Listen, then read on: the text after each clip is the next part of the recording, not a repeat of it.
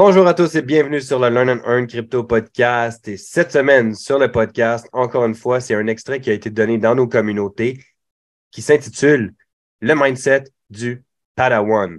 Pourquoi? Parce que quand on se lance dans l'univers du trading, on pense à l'aspect technique énormément, mais on néglige énormément le côté mindset, l'état d'esprit, la psychologie. Et cette semaine, je vous partage tout simplement quelques astuces, quelques points essentiels à comprendre quand vous démarrez en trading. Donc, sur ce, bonne écoute. Et n'oubliez pas, le podcast est 100% gratuit. Donc, tout ce que vous avez à faire, c'est le partager à des gens autour de vous parce que si vous êtes venu chercher de la valeur, ben, redonnez de la valeur tout simplement. Donc, sur ce, bonne écoute.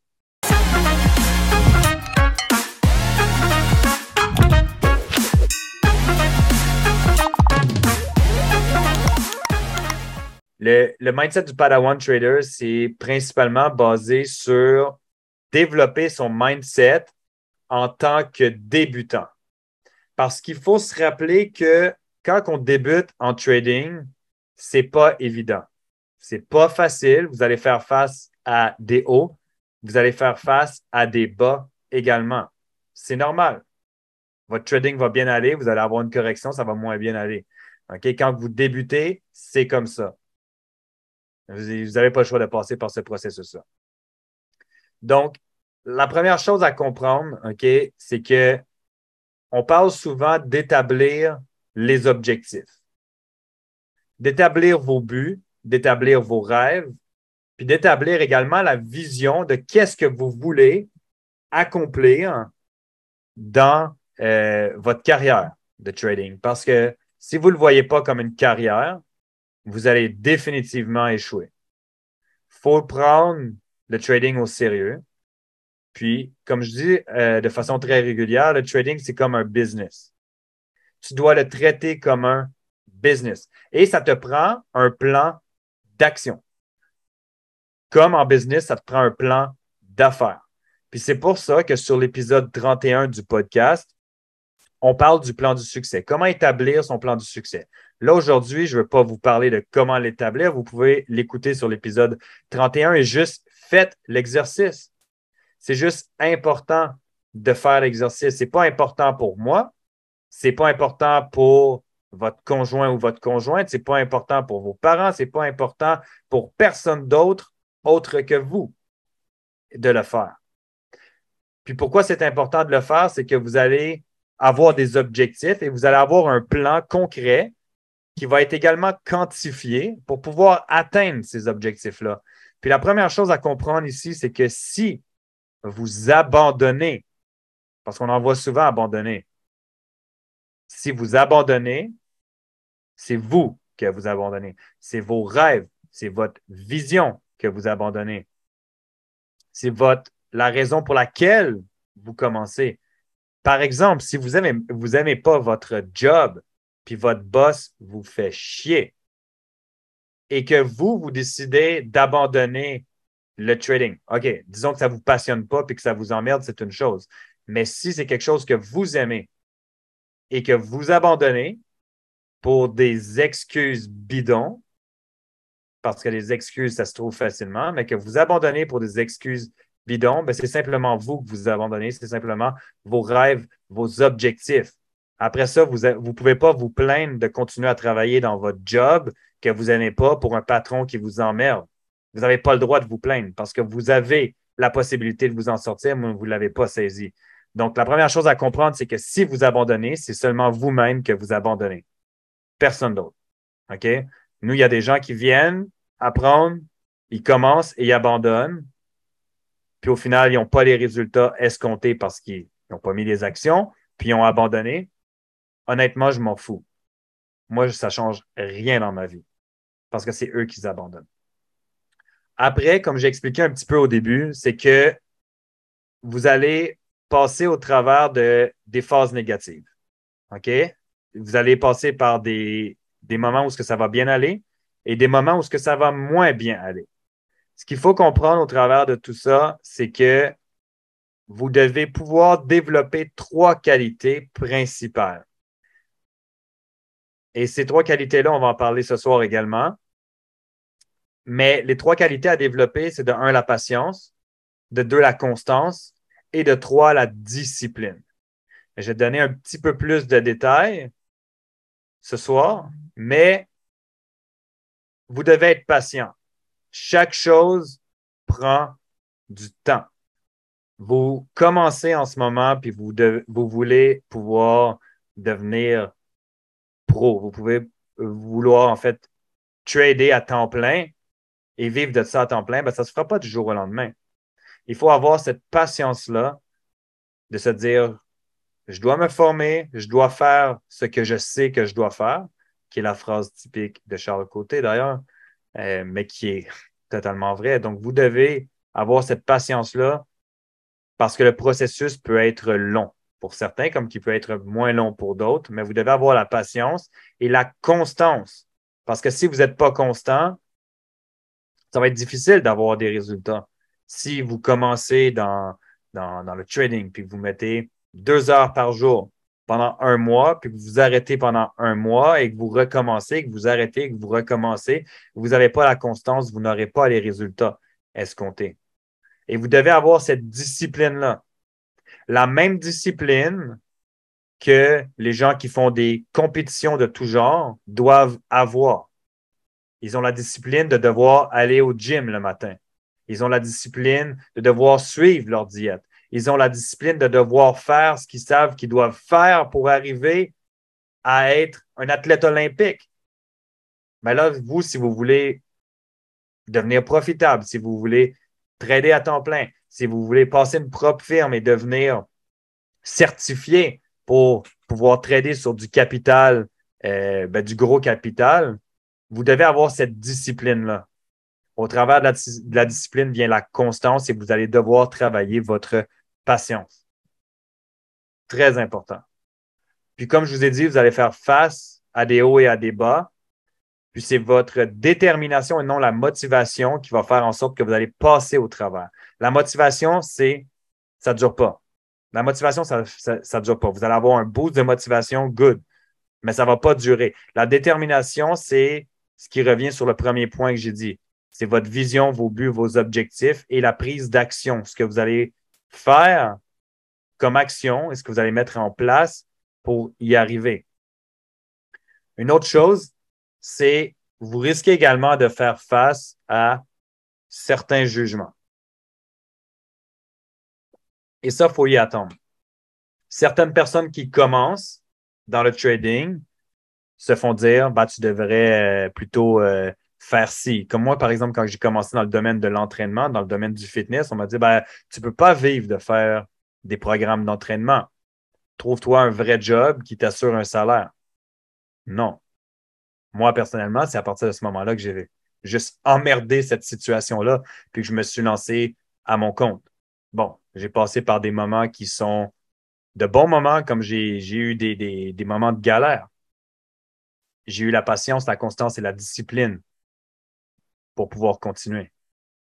J'ai eu la détermination parce que j'avais une vision, j'avais un rêve de devenir entraîneur à mon compte et de pouvoir en vivre. Checklist. Sur ma bucket list, j'ai réussi. J'ai réussi à avoir également ma salle de sport, mon gym. C'était sur ma bucket list. Au niveau du trading, c'est la même chose. Vous devez avoir des objectifs, une vision claire, que vous allez devoir également, probablement pour certains, passer par le jugement de votre entourage, amis, famille, etc. Puis quand vous allez commencer à devenir rentable, bien, des gens peuvent commencer à dire Ah ouais, mais toi, tu l'as eu facile, ou ci, ou ça. Donc, vous devez pouvoir passer au travers de ce jugement-là si vous y faites face. Certaines personnes ne font pas face à ce jugement-là. Je veux dire, moi, j'y fais pas face, c'est correct par rapport, au, euh, par rapport au trading. Mais certaines personnes font face, que, que je connais d'ailleurs, font face à euh, un jugement de leur entourage, un jugement de leurs parents, un jugement de leurs amis. Après, posez-vous la question, est-ce que je vais m'arrêter par rapport à ce que les autres pensent ou je vais continuer parce que c'est réellement ce que moi je veux et ce que moi j'ai envie? Au travers de tout ça, patience, constance, discipline. Ensuite, trois, euh, on a fait un épisode justement là-dessus qui est la méthode OPS, OK? Donc, un épisode de podcast qui est euh, très, très, très important. OK? Puis ça, ça, ça vient dans la constance et dans la discipline également. Parce que si tu veux devenir athlète olympique, oui, tu dois être discipliné à aller à tes entraînements, mais tous tes entraînements, tes repas, tout doit être planifié. Puis, c'est pour ça que la méthode OPS doit être mise en place. Donc, qui est l'optimisation du temps. Ensuite, de voir qu'est-ce qui est prioritaire et de venir structurer le tout. Donc, vous voulez pouvoir optimiser votre temps. Ensuite, voir qu'est-ce qui est prioritaire et qu'est-ce qui ne l'est pas. Et ensuite, le structurer. Donc, ce qui veut dire, entre autres, le planifier dans votre calendrier. C'est très important parce que si, par exemple, tu ne planifies pas euh, dans ton calendrier de faire ton éducation, les chances que tu ne le fasses pas sont beaucoup plus grandes. Quand tu vas, disons, à l'université, tu as un horaire, tu as un cours de, je sais pas, midi à 13 heures, tu vas à ton cours. Mais c'est dans ton planning parce que tu dois y aller, parce que tu as un cours à faire. Ben, vous devez faire exactement la même chose. Puis la réalité, c'est que 90% d'entre vous avaient un emploi. 90% d'entre vous avaient un boulot qui vous demande une moyenne de 40 heures par semaine. Donc maintenant, vous devez réellement pouvoir optimiser votre temps, de pouvoir prioriser certaines choses. Parce que je vous donne un exemple. Netflix, ce n'est pas une priorité. En fait, ça dépend pour qui. Mais si vous voulez atteindre vos objectifs, Netflix, ce n'est pas une priorité. Jouer à Call of Duty, ce n'est pas une priorité. Jouer à des jeux vidéo, regarder YouTube, être sur votre téléphone à regarder euh, Facebook, Instagram ne devrait pas être une priorité. Aller fêter avec vos amis la fin de semaine, boire de l'alcool et dépenser tout votre argent euh, au restaurant pour vous péter la face ne devrait pas être une priorité. Bon, après, est-ce que c'est à, proscrire à, tout jamais? Pas nécessairement, mais c'est justement de pouvoir venir prioriser le tout. Dans l'optimisation du temps, par exemple, si vous êtes en voiture, commencez à écouter du développement personnel, commencez à écouter des podcasts. Ça va être beaucoup, euh, en fait, vous allez tirer profit de, tout ça au, au, bout de la ligne. Donc, optimisez votre temps, priorisez les bonnes choses et structurez, mettez-le dans votre planning.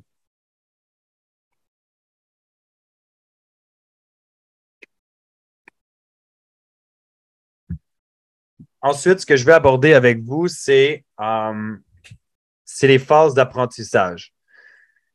Donc, au travers du processus d'apprentissage, comme je vous ai dit, vous allez avoir des moments qui vont être meilleurs que d'autres. Vous allez avoir des bons moments, des moins bons moments. Puis c'est normal que euh, vous passiez par là. C'est complètement normal. Au travers des phases d'apprentissage, de mise en pratique et tout ça, vous allez vous rendre compte que au début, quand vous allez vous lancer, vous allez être inconsciemment mauvais. Donc, vous allez commencer, puis vous allez être juste pas bon, mais vous ne le savez pas encore. Ce que vous faites, c'est de la merde, mais vous ne le savez juste pas. Puis, à un certain point, vous allez vous en rendre compte. OK, ce que je fais en ce moment, ça ne fonctionne pas. Parce que quand tu commences à trader, si tu notes pas tout dans un cahier, tous tes trades, ça va être difficile de savoir le pourquoi du comment. Ça va être difficile de savoir comme en ce moment, mon taux de victoire, mon taux de, de, de victoire au niveau des trades est à 30% puis mon taux de rentabilité est à, je ne sais pas, 40% Donc, si vous n'êtes pas capable de noter et de venir quantifier tout ça, ben, ça va être beaucoup plus difficile, en fait, de savoir qu'en ce moment, vous n'êtes pas nécessairement bon, mais ça va être aussi plus difficile de savoir qu'est-ce que vous devez faire pour réajuster certaines choses afin de vous rendre meilleur. Ensuite, vous allez continuer votre apprentissage et dans ce processus-là, vous allez devenir inconsciemment bon. En fait, on peut inverser un peu les dernières, phases, mais vous allez commencer à devenir inconsciemment bon. En fait, c'est simple. Ce que vous allez faire va être bon, va vous donner des résultats, mais vous ne le savez pas nécessairement encore. Puis par la suite, vous allez devenir consciemment bon. Puis quand je dis que vous allez être consciemment bon, c'est que vous allez vous rendre compte que, OK, c'est bon, maintenant je suis bon. Sauf que si on y va de ce côté-là, ce qu'il faut comprendre, c'est que le moment où ce que vous êtes consciemment bon, si vous vous asseyez sur vos résultats, si vous vous asseyez sur le fait qu'en ce moment, je suis bon, vous allez retomber sur la case départ. Le travail durement fait battra toujours le talent. OK, c'est une expression, je pense que originalement, c'est anglophone. Et euh, ce que vous devez comprendre, c'est que moi, quand que, euh, je coachais des, joueurs de hockey euh, et même des joueurs de football, donc football américain pour nos amis de France, on voyait beaucoup de gens avec du talent, mais beaucoup de gens avec du talent. Puis la réalité, c'est que souvent, les gens qui ont du talent vont s'asseoir sur le fait qu'ils ont du talent pour moins travailler fort dans le gym dans leur conditionnement physique. Pour au final se faire dépasser par quelqu'un qui avait moins de talent, mais qui a juste travaillé plus fort, qui a mis les bouchées doubles pour arriver à cet objectif-là. Donc, c'est pour ça que quand vous allez devenir consciemment bon, il ne faut juste pas s'asseoir sur le fait qu'en ce moment, tu es bon. Peut-être qu'en ce moment, tu es bon, mais tu n'es probablement pas le meilleur parce qu'il y a quelqu'un d'autre qui est meilleur que toi en ce moment. Est-ce que tu peux apprendre de cette personne-là? Fortement que oui. Après, si on inverse les deux dernières, où ce qu'on peut dire que tu es inconsciemment mauvais, tu deviens consciemment mauvais, et ensuite, tu vas être consciemment bon. Donc, tu vas commencer à devenir bon et à t'en rendre compte pour devenir inconsciemment bon à la fin. Si on les inverse, le fait que tu es inconsciemment bon, on pourrait l'interpréter du fait que ce que tu fais se fait de façon robotique. Et quand je dis de façon robotique, c'est juste que tu n'as plus à réfléchir pour trouver les bonnes zones. Tu n'as plus à réfléchir pour prendre position dans un trade. Ça se fait tout seul. Tu viens sur ton graphique, tu as deux, trois euh, actifs que tu veux euh, trader, disons euh, Bitcoin, l'euro USD, puis on va dire le Nasdaq. Ce sont les trois que tu décides de, de trader pour les maîtriser. Bien, à partir de là, tu analyses ton graphique, tu trouves tes zones et tu peux déjà prendre des positions sans réfléchir. Puis je vais terminer avec les cinq étapes pour réussir qui sont partie du podcast, les, euh, en fait, euh, le, podcast Les cinq étapes pour devenir un pro. Puis ces cinq étapes que vous devez absolument respecter. Puis J'en parle à la fin parce que tout ce que j'ai dit avant, si ce n'est pas respecté ou que ce n'est pas mis en pratique ou que c'est pas mis, que vous ne prenez pas action par rapport à ce que j'ai dit, ben les cinq étapes vont servir littéralement à rien. Les cinq étapes, c'est simple. OK? Vous avez le podcast que vous pouvez écouter si vous voulez un peu plus de détails, mais la première étape, c'est l'éducation. Puis vous allez vite vous rendre compte, pour ceux qui n'ont pas écouté le podcast puis qui sont là aujourd'hui, que la majorité des gens commencent par l'étape numéro 4 et probablement que la majorité d'entre vous ont commencé par l'étape numéro 4 également. Et si vous êtes encore quelqu'un qui commence par l'étape numéro 4 que je vais mentionner et que vous n'avez pas de résultats, il faudrait commencer à considérer à revenir sur la première étape que je vais mentionner. Première étape, éducation. Certaines personnes vont regarder deux, trois vidéos YouTube, ils vont penser qu'ils ont l'éducation pour trader. Laissez-moi vous dire que vous avez que dans l'éducation. Vous devez pouvoir vous éduquer. S'éduquer, ça ne veut pas nécessairement dire de payer pour de la formation, quoique quand tu paies pour une formation, quand tu paies pour de l'éducation, tu as une structure, une ligne directrice qui t'amène droit vers, en fait, on, te montre. On te montre la, direction. Voilà.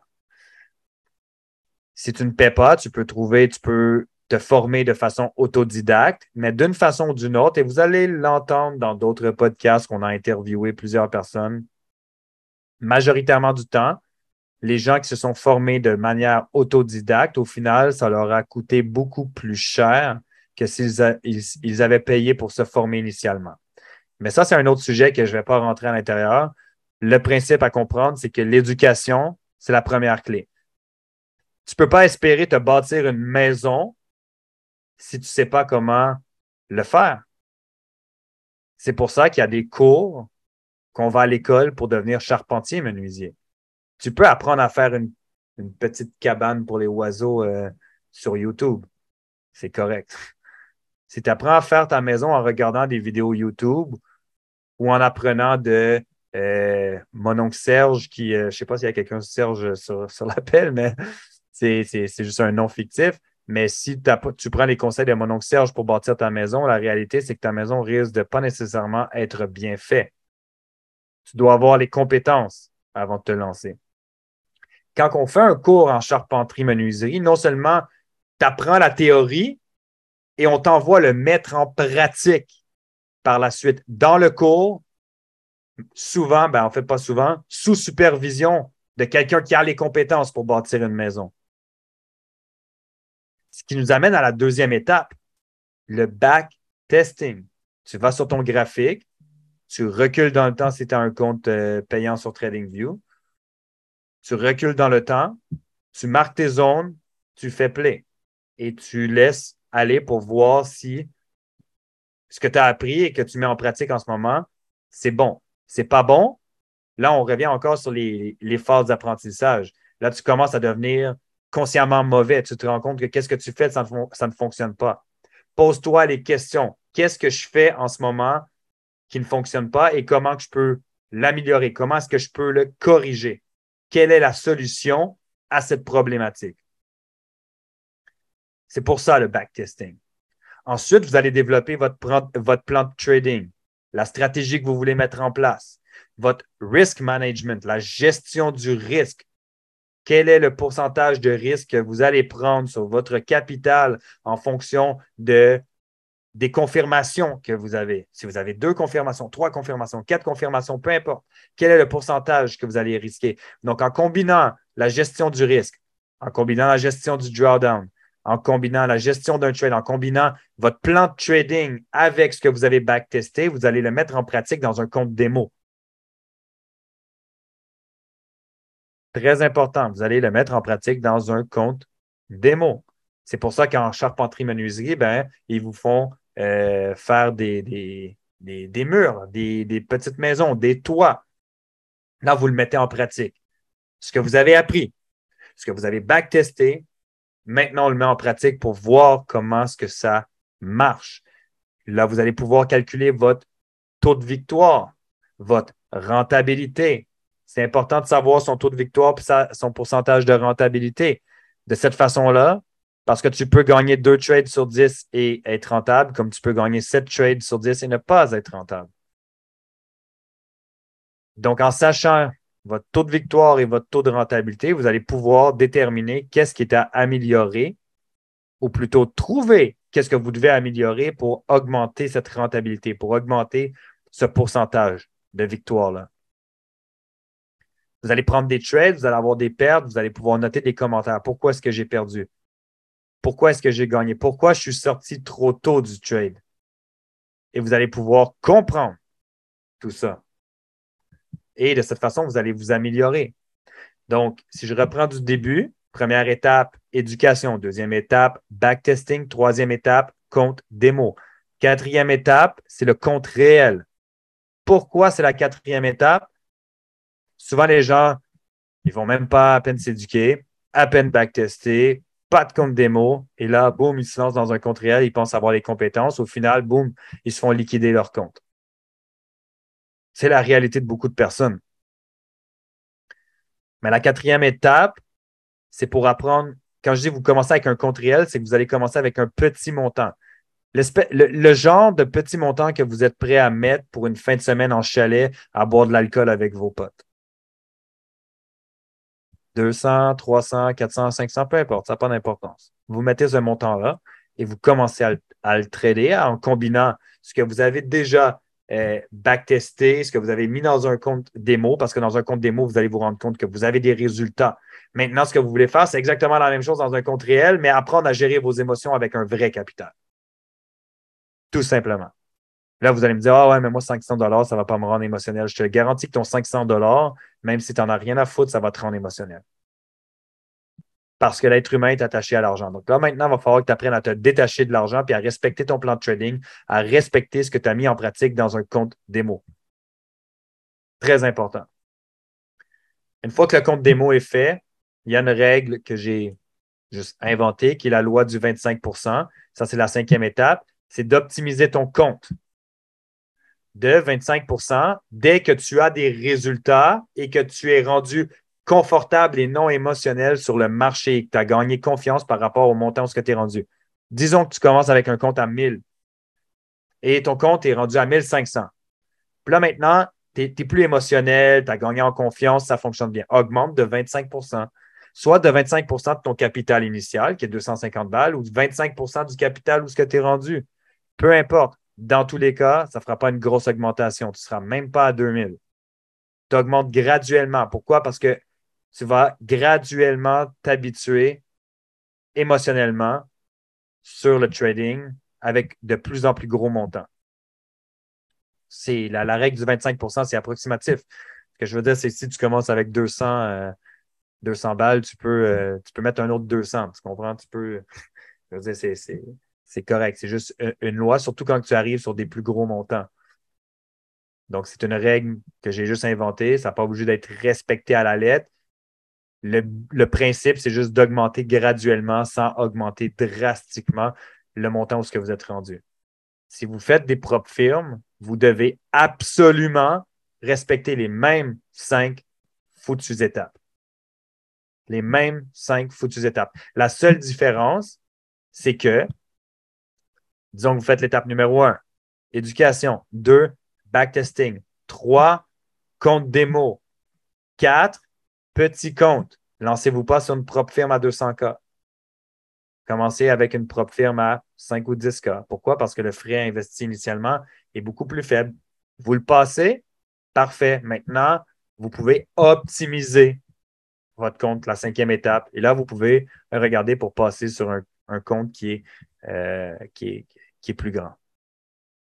Donc, étape 1, éducation. Étape 2, backtest. Étape 3, on s'en va faire du compte démo. Étape 4, on commence en réel avec un petit montant. Étape 5, on optimise le compte.